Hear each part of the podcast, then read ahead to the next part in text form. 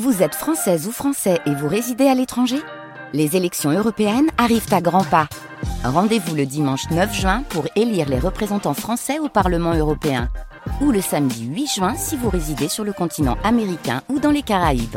Bon vote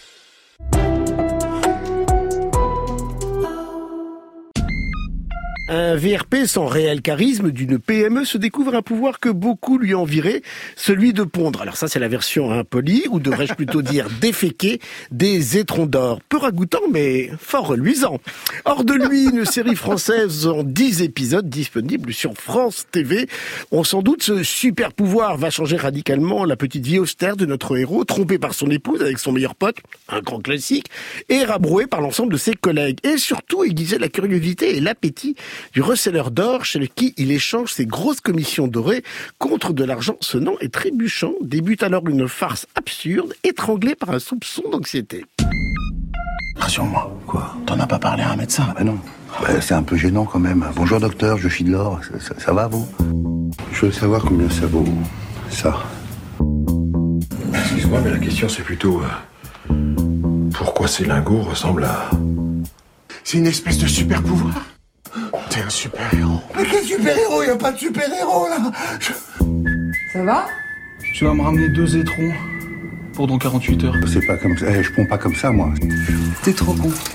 On a un binôme maintenant, alors il nous faut un nom un peu comme Batman et Robin. Toi tu serais Golden Man, et moi, je serais Silverjack. J'ai pas de pouvoir. Je m'entends, ce n'est pas un pouvoir. Je vais quand même pas arrêter les criminels avec mon cul. Être une poule aux œufs d'or est un véritable fardeau en ce bas monde. Moi, la fin. C'est un peu inspiré, mais... Est de toi Bon alors Benoît Lagan était mort de rire pendant la bande-annonce. Visiblement le caca ça lui fait rire. C'est bon à savoir. On va quand même préciser qu'Hors de lui est la première série écrite et réalisée par Baptiste Lorber, un jeune comédien nantais co-scénariste de Soda et que l'on a vu dans le film Love Addict, avec un casting que je me permets de trouver très intéressant puisque mené par Ramzi Bedia qui partage l'affiche avec Olivia Cotte, Christophe Hérault et Lindan Fan, Isabelle Danel. Alors vous avez oublié Marc Rizzo, c'est ça qui faisait rire euh, Benoît et, et dans le rôle du geek copain euh, qui lui dit t'es un super héros et qui est complètement épaté par ce qui lui arrive, euh, il est vraiment extraordinaire. Donc euh, je le rajoute à votre liste. Vous faites bien. Bon, c'est un peu n'importe quoi. Hein. Je sais pas dans quel esprit malade c'est né. Enfin, si, je sais d'ailleurs, parce que Baptiste Lorbert, c'est quand même un YouTuber un peu barré qui a fait notamment 10 minutes à perdre et Bapt et Gaël avec une série de Tu préfères, dont le grand hit est Tu préfères péter de la bouche ou rôter du cul. Donc, évidemment, on La question n'est comprend. pas souvent posée, mais en même temps, elle mérite de on comprend à qui on a affaire. Alors, euh, c'est c'est absolument n'importe quoi, mais en même temps, ça, ça, ça marche. Il y a une petite baisse de rythme pour moi en cours de en cours de route, mais néanmoins, je trouve ça assez rigolo, assez gonflé, très très gonflé. À ce point-là, gonflé, c'est presque turgescent, hein, excusez-moi, mais mais euh, euh, voilà, ça joue bien, le casting est excellent, on l'a dit, et euh, ce que j'aime, c'est que comme le pitch est totalement barré, en fait, la mise en scène est assez calme et les acteurs jouent pas plus malin que leurs personnages et ne, ne surjouent pas.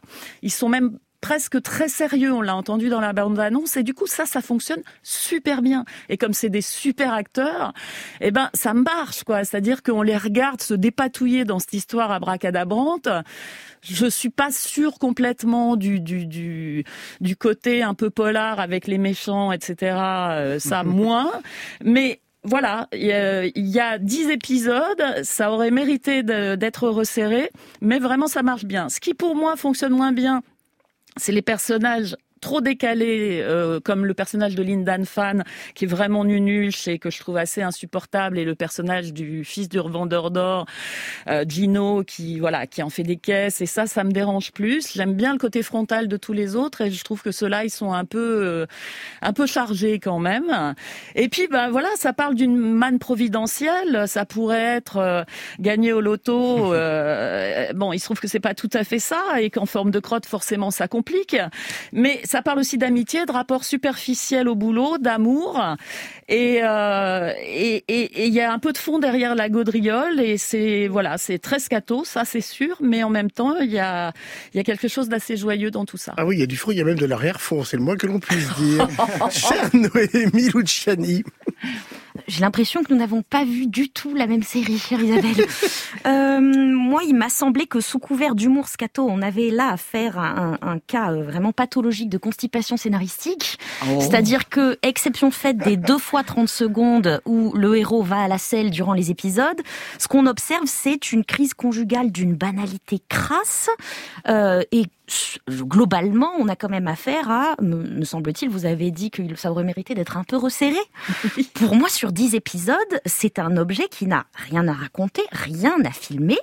Et je me suis vraiment demandé pourquoi c'était si long. C'est-à-dire que j'imagine bien la matière qu'on pouvait avoir pour un court ou un moyen métrage un peu loufoque, mais là, ça me laisse perplexe. Alors peut-être que je n'ai pas compris le, le, niveau de lecture ou le, ou le ton. Peut-être que c'est le ton qui m'échappe, je ne sais pas. C'est-à-dire que, alors ce que j'aurais pu trouver intéressant, c'est qu'il y a une forme de noirceur parfois poussée très très loin. Je n'ai pas réussi à comprendre si c'était censé être drôle. Par exemple, vous avez un épisode dans lequel il y a une longue tentative de viol qu'on n'arrive pas à mener à bien et là, j'avais presque l'impression qu'on allait lorgner vers euh, le Friedkin de Killer Joe, avec ce côté où on vous pousse complètement dans vos retranchements, êtes-vous capable de regarder ça? Et en même temps, j'ai tellement, euh, à ce moment-là, j'étais tellement exaspérée de ce surjeu constant des acteurs. Alors là, voilà, à nouveau l'impression de ne pas du tout avoir vu la même série, que euh, pour moi, c'était ni fait ni à faire. C'est-à-dire qu'on avait des idées d'écriture qui auraient pu être intéressantes si on avait euh, une ambition de mise en scène qui les avait rendus lisibles. Et pour moi, ça n'est pas le cas du tout. Et j'avoue avoir passé mon visionnage dans un état de perplexité exaspérée constant. La question qui demeure, c'est allons-nous tirer la chasse sur hors de lui? Et je vous laisse ce soin, Benoît, euh, sauf si vous avez décidé, comme le héros, de garder vos étrons. Je ne répondrai pas à cette question. Non. Je suis d'accord avec Isabelle, moi. Je, je suis d'accord sur le jeu des comédiens. Je suis d'accord sur les deux personnages, enfin les quelques personnages qu'Isabelle a cités, qui sont un peu moins bien écrits que les autres, effectivement. Mais moi, j'ai pris un plaisir assez dingue, en fait, à regarder cette série qui s'amuse avec les genres. En fait, c'est assez rare, je trouve, dans les séries françaises, de voir des séries françaises qui assument complètement de mélanger les genres. On va être dans la comédie sociale, on va être dans le film de gangster, on va être dans la série de super-héros un peu geek. On joue avec tout ça. Et euh, et il y a même cette musiquette qu'on entendait, euh, qui est le générique, qui rappelle ce, des presque des films à la Weber, à la Francis Weber.